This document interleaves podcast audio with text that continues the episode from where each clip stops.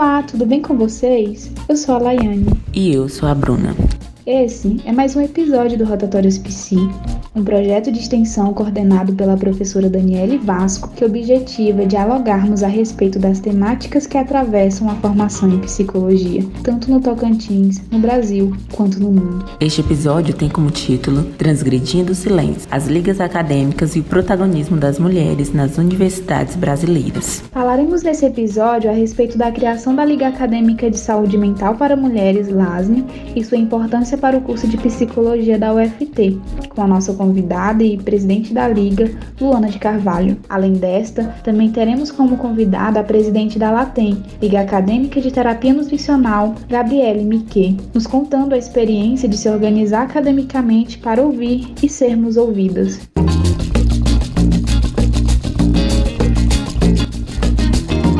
Além das discentes, contamos também com a fala da profissional enfermeira mestre em psicologia e doutoranda Silvia Amorim, que nos contemplará com sua experiência enquanto mulher negra transitando no ambiente acadêmico.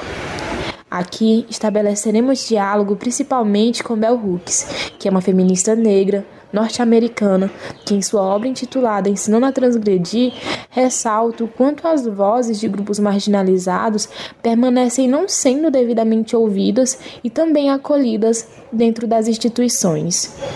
Dessa forma, abrimos espaço no Rotatório SPC para fazer circular nossas vozes sobre as diferentes experiências de ser mulher no contexto da universidade, levando em conta ser mulher integralmente, não apenas os marcadores sociais que nos oprimem.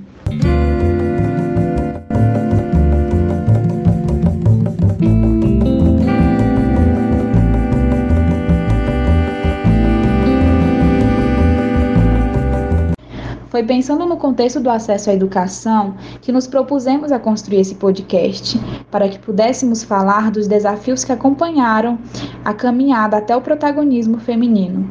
Pois quando pensamos na trajetória das mulheres brasileiras, percebemos que muitos desafios não só acompanharam, como acompanham as histórias e conquistas presentes nos dias de hoje. Isso mesmo, Laiane. Quando analisamos a história das mulheres, percebemos o quanto ela é marcada por movimentos de lutas por igualdade de gênero e direitos básicos, como, por exemplo, o direito à educação. E, além disso, mesmo com o reconhecimento e a inserção das mulheres nas escolas, nem todas as mulheres ainda hoje em dia têm garantido seus direitos sociais mais básicos. E no que diz a respeito à educação, nós sabemos o quanto, para muitas mulheres, o exercício desse direito é feito com muita luta e sobrecarga, uma vez que associado aos estudos, esta dimensão do trabalho e os cuidados com a casa e filhos, culturalmente entendidos como responsabilidade apenas das mulheres. É importante destacar também que, dentre essas mulheres que não tinham condições para estudar e que, portanto, eram as mais afetadas, se encontram principalmente as mulheres negras e as mulheres indígenas. E é por esse motivo que é importante a gente falar sobre as políticas afirmativas.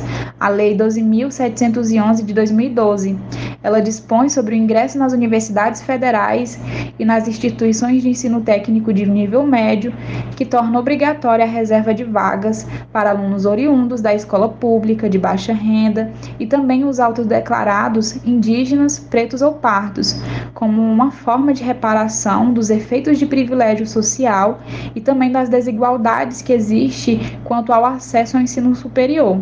A lei teve como efeito maior a inclusão de mulheres negras e indígenas no ensino superior e, consequentemente, trouxe maior espaço para que as vozes historicamente silenciadas pudessem ser ouvidas. Sim, e isso significa dizer que o lugar conquistado dentro das universidades e na produção científica não nos foi cedido, mas sim reivindicado. E por conta disso, a sociedade atual é visível o aumento de crescimento das participações das mulheres em diferentes âmbitos sociais, conquistando espaço em profissões que antes não seriam possíveis. Isso é um reflexo de toda a luta em busca de reconhecimento para a fala sobre um lugar que cabe apenas a nós.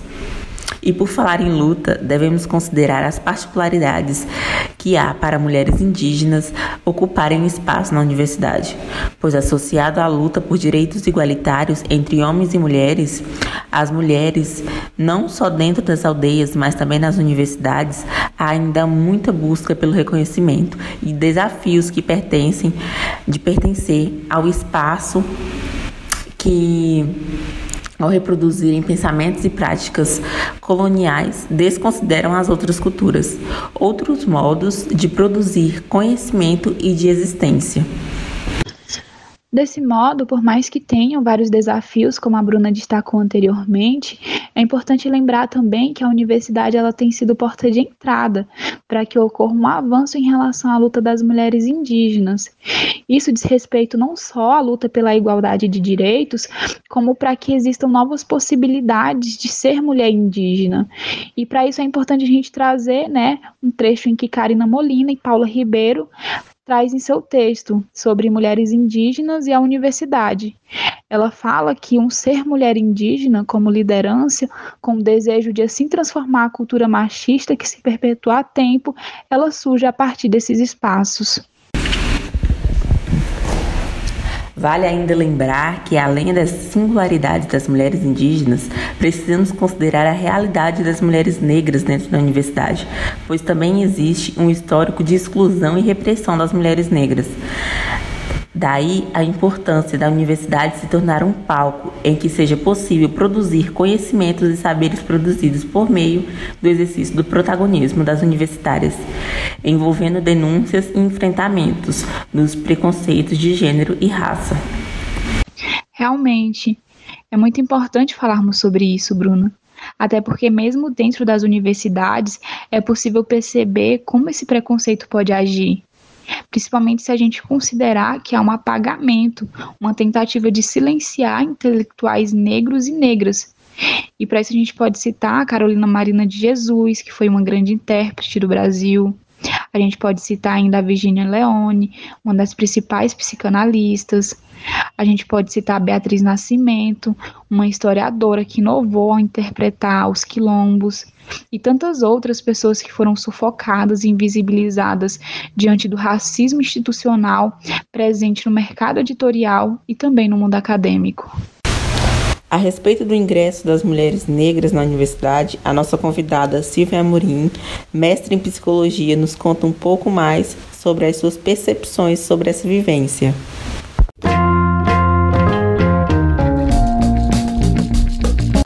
Para iniciar essa conversa, nós precisamos partir de um lugar, que é onde a academia foi forjada. É importante que a gente vislumbre esse contexto social e político, onde a academia e, consequentemente, a produção do conhecimento científico nasce, que é em um contexto eurocêntrico, branco, androcentrado e elitizado. Isso gerou uma construção social de quem produz ciência, sendo associada à imagem do homem branco universal que compõe classes economicamente dominantes. Ok, nesse sentido, e dando um pulo na história, considerando esse cenário há muitos anos atrás, mulheres brancas passaram a requerer por uma maior equidade de gênero nesses espaços, também nestes espaços acadêmicos. E eu, particularmente, considero esse movimento político muito importante. Mas, tal qual o discurso da Sojourner Truth, e as mulheres negras nessa discussão de equidade de gênero nas academias? Não eram consideradas mulheres nesses espaços acadêmicos, né? Onde e quando as nossas pautas entram no discurso do feminismo branco e neoliberal?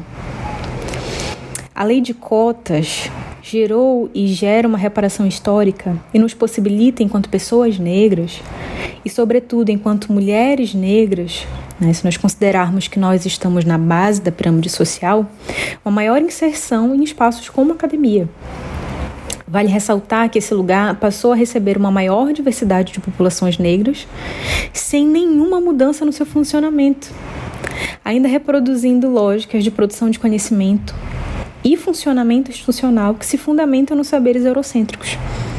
Então, se tem é, uma maior diversidade de corpos de alunos, alunas, alunos nas universidades, mas um corpo docente majoritariamente branco e literaturas majoritariamente brancas. É necessário e urgente que a academia compreenda que, para além das copas políticas, as mulheres negras trazem consigo, ao adentrar, ao adentrar a universidade, narrativas e saberes que, ao nós constatarmos um total apagamento de outras ontologias e formas de funcionamento institucional muito embasadas ainda no racismo, nós iremos requerer mudanças. Isso cansa, né, gente? Porque em muitos espaços, quando você é uma corpo política feminina e negro, isso incomoda. Se nós pensarmos né, que a academia foi forjada para corpos brancos e corpos brancos masculinos. Isso me lembra um questionamento que Bell Hooks faz, né? Quando em espaços acadêmicos ela pergunta o que, que incomoda primeiro, no caso das mulheres negras: a nossa feminilidade ou a nossa negritude? As mulheres negras são atravessadas por duplas, triplas, diversas opressões direcionadas pelo sexismo, pelo racismo, pela LGBTQIA+, fobia, pelo classismo. E se você é uma mulher negra que encontra essas diversas intersecções, é, essa opressão ela é aumentada, né? É, particularmente, acho que o racismo é uma máquina muito engenhosa e que nos mata todos os dias das formas mais truculentas às mais sutis. Né? Vou utilizar sutileza no lugar muito entre aspas, tá? É, na sutileza, quando na academia consideram que nossas pesquisas são amplamente subjetivas, quando travam nossas propostas de inserção de teorias afrocentradas, quando não nos dão subsídios financeiros e estruturais para permanecermos na academia, quando, quando nos ridicularizam, quando nos diminuem, enfim, quando não, não nos acham suficientemente intelectuais. É, por isso e portanto, tal qual as nossas ancestrais, que secularmente desenvolvem tecnologias de sobrevivência, eu compreendo que o aquilombamento ele é um caminho. Uma vez, uma professora negra muito querida me disse que é necessário que nós entendamos as regras do jogo e ganhemos dentro da universidade. E essa frase ecoa em mim todas as vezes que eu me sinto muito cansada. Porque é isso que o sistema faz. Ele nos cansa, nos faz pensar que nós não somos dignas de estar nesses lugares, que nós precisamos sair deles. Mas igualmente, essas questões, é, e pensando no lugar de avanços, muitas mulheres negras conseguiram causar fissuras nesse sistema racista e hoje, enquanto professoras, fazem de muitos programas de graduação e pós-graduação o lugar antirracista. E parafraseando Zélia Amador de Deus, já finalizando a minha fala, quando diz que nós somos herdeiras de Anansi, né, uma aranha ancestral desacreditada que tinha sonhos muito grandes e com muita estratégia, lembrando, lembrando dos seus, venceu muitos obstáculos. E, depois de vencer esses obstáculos, quando chegou ao seu povoado, ao abrir a caixa, né, que era fruto da sua conquista, pôde espalhar as boas, no boas novas a todos os seus. E numa metáfora, né, com essa discussão que nós estamos tendo e com a história de Anansi, acredito que é importante que nós estejamos juntas, nos articulando, criando pesquisas, estratégias, nos acolhendo, vencendo o jogo, abrindo caminhos e chamando muitas outras de nós para ocupar esses espaços acadêmicos. Para que a universidade seja efetivamente diversa, efetivamente um lugar de produção de conhecimento que se fundamenta em outros saberes, fundamentalmente os saberes negros.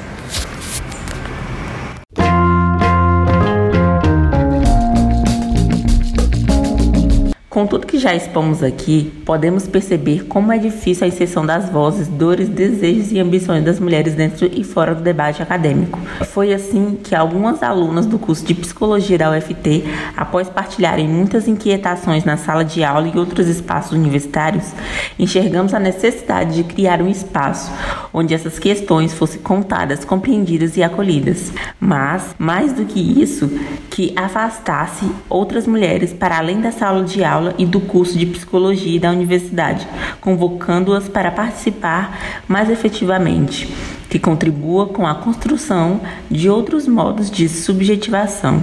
Como Bell Hooks, teórica, feminista, artista e ativista antirracista, aprendemos no livro Ensinando a Transgredir a educação como uma prática para a liberdade, que as estruturas das salas de aulas atravessadas pelo sexismo, racismo e elitismo de classes geram um profundo adoecimento em muitas mulheres, quando mecanismo de dominação e opressão silenciam e inviabilizam grupos marginalizados. E aprendemos também que os espaços nas salas de aula e na universidade são lugares profundamente políticos e precisam ser de resistência na luta antirracista. E as ligas universitárias existentes no Brasil desde 1920 também podem cumprir essa função, especialmente a Liga de Saúde Mental para Mulheres do curso de Psicologia da UFT. A Luana, presidente da LASME, conta para a gente mais um pouquinho desse processo.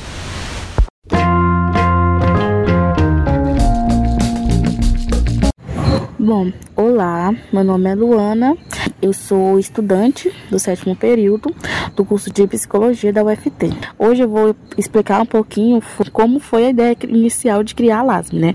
Que surgiu a partir do interesse de alunas em, em trazer uma liga, né, que proporcionasse ensino em uma temática ainda que é pouco abordada, tanto dentro do, do curso de psicologia da UFT como também fora, que é o sofrimento psíquico das mulheres diante desse silenciamento histórico, né? Assim como lembra Abel Hooks, o poder hegemônico se sustenta na divisão e separação e exclusão dos grupos marginalizados. Então, esse grupo de alunos com interesse de estudar e aprender a promover a saúde mental das mulheres, tanto dentro como também fora da universidade, eles tiveram a ideia de criar essa liga acadêmica. E assim, em maio de 2021, surgiu a primeira liga acadêmica de saúde mental para mulheres no curso de psicologia, né? E todo esse processo não foi fácil, já que para fundar essa liga, é, a gente da diretoria, a gente teve que participar de outras reuniões de, de, de outras ligas, teve que conversar com outras diretoras de outras ligas para poder é, entender e aprender quais seriam os documentos necessários. Toda a burocracia que a gente teve, que a gente passaria para poder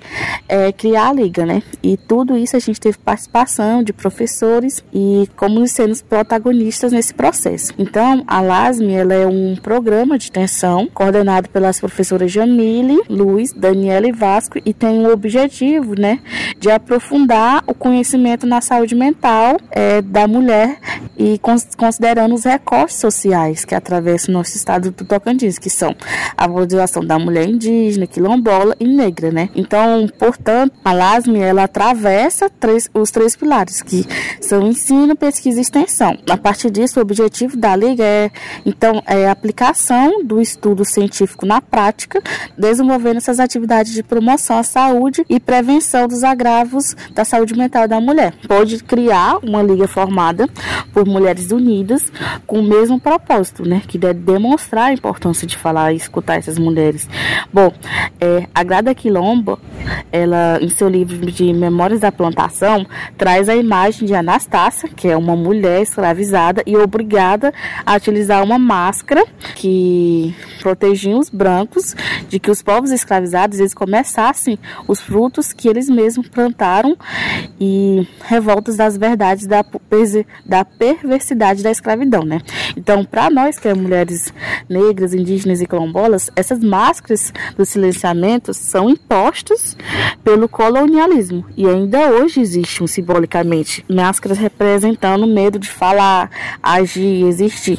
Com a Grada quando ela questiona o que acontece acontece quando falamos para esse grupo de que é, esse grupo que é de universitários, né, que fundou a liga, é, surgiu o desejo de falar e de contribuir para que outras falassem e tivesse também espaço de debate, né, que é muito importante que a gente possa partilhar os saberes, os conhecimentos e afetos. Então temos construído um espaço de pertencimento no qual ouvimos e somos ouvidas e nos reconhecemos como protagonistas das ações importantes dentro da universidade. Então, as fundadoras e as diretoras da LASM, elas são todas mulheres engajadas, habilidosas, competentes e dispostas, né, a dialogar e compreender e aprender com novas experiências é, a todo momento. Então, participar desse projeto é, que a Liga é muito novo para a gente, mas que sempre é, estamos à disposição de, de, de dialogar e participar das ações. E é muito importante também ter uma, uma diretoria inteiramente formada por mulheres, né? Que mostra que temos um foco na saúde mental das mulheres e, tem a, e também temos a liberdade de ser ouvida e propor algo sem ter o medo de não ser compreendido, né? Então é muito prazeroso trabalhar com essas mulheres e dialogar e pensar como podemos trazer nossos projetos, eventos e palestras que possam ter uma relevância na saúde mental da mulher.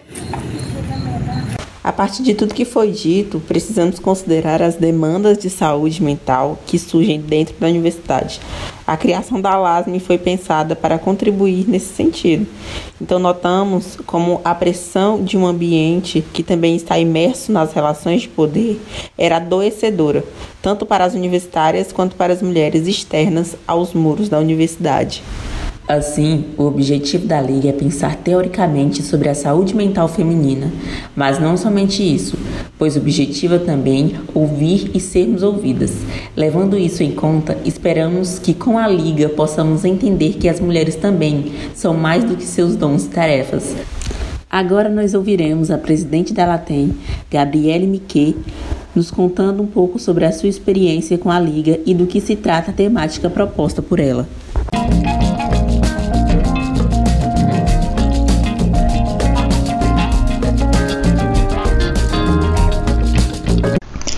A Latem faz estudos na área de terapia nutricional, buscando a recuperação do estado nutricional de pacientes incapazes de satisfazer adequadamente suas necessidades nutricionais, o que é fundamental para melhorar a qualidade de vida dos pacientes.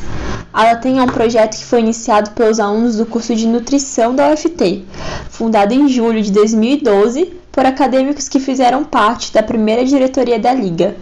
O objetivo da Liga Acadêmica de Terapia Nutricional é proporcionar o desenvolvimento dos ligantes através de atividades de ensino, pesquisa e extensão, que são os três pilares do ensino superior no Brasil. E o mais legal é poder proporcionar o contato dos estudantes com a comunidade, levando conhecimento para além dos muros da universidade, que é um dos deveres de uma instituição de ensino superior, principalmente de uma instituição pública. É pegar o conhecimento adquirido e torná-lo acessível, útil e benéfico para a população. Como presidente e como presidente mulher, é uma grande honra estar numa posição de liderança, o que não deixa de ser uma tarefa de grande responsabilidade. Mas, ao mesmo tempo, a maior compensação é poder criar um espaço seguro para as ligantes da Latem, sendo incentivados a irem mais longe e a trilharem seus próprios caminhos após a graduação. Muitos ligantes terminam a graduação, mas continuam participando das atividades da Liga. Isso nos deixa extremamente felizes. A diretoria da Liga é formada em sua maioria por mulheres, mulheres completamente competentes, criativas e talentosas. As nossas atividades também são coordenadas por duas mulheres há 10 anos, a professora Araída Dias Pereira e a professora Bárbara Paixão. Então, o protagonismo feminino foi algo sempre presente na liga, ainda mais pelo fato do curso de nutrição ser um curso com maior presença feminina, o que ainda bem é um cenário que vem mudando nos últimos anos, já que os estereótipos em relação à profissão estão sendo desconstruídos. Afinal, o nutricionista é um profissional que acaba atuando em áreas muito diferentes. Ter mulheres dialogando, qualquer que seja o assunto, é algo totalmente necessário, já que até o século passado as mulheres eram colocadas em posições de inferioridade, não tendo acesso a serviços e direitos. Logo, o importante é o ato de poder falar e se expressar, independentemente do tema. Mas é claro que ter mulheres aprendendo, pesquisando e produzindo ciência é algo totalmente empoderador no contexto histórico em que muitas vozes femininas foram apagadas. Nossas ligantes têm todo o incentivo para desenvolverem as suas potencialidades e usarem a sua voz. O protagonismo feminino não é sobre alguém nos holofotes. O protagonismo feminino é sobre utilizar ferramentas para que todos possam amadurecer e crescer em conjunto. É promover autonomia para que possam modificar a sua própria realidade. É sobre unir, não segregar. Discutir qualquer área da nutrição é falar automaticamente sobre saúde mental porque a saúde em si não é um fenômeno isolado, mas é o resultado de diversos fatores conjugados, onde um fator interfere no proceder do outro.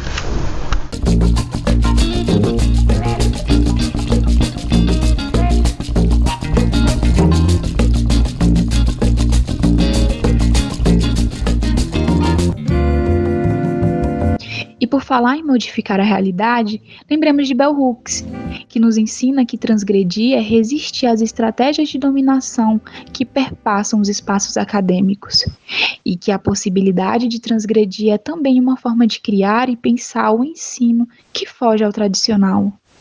Sendo assim, enquanto universitárias exercendo nosso direito de falar, contar nossas histórias e de outras mulheres, criamos algo novo nós transgredimos. Dentro uma oração, uma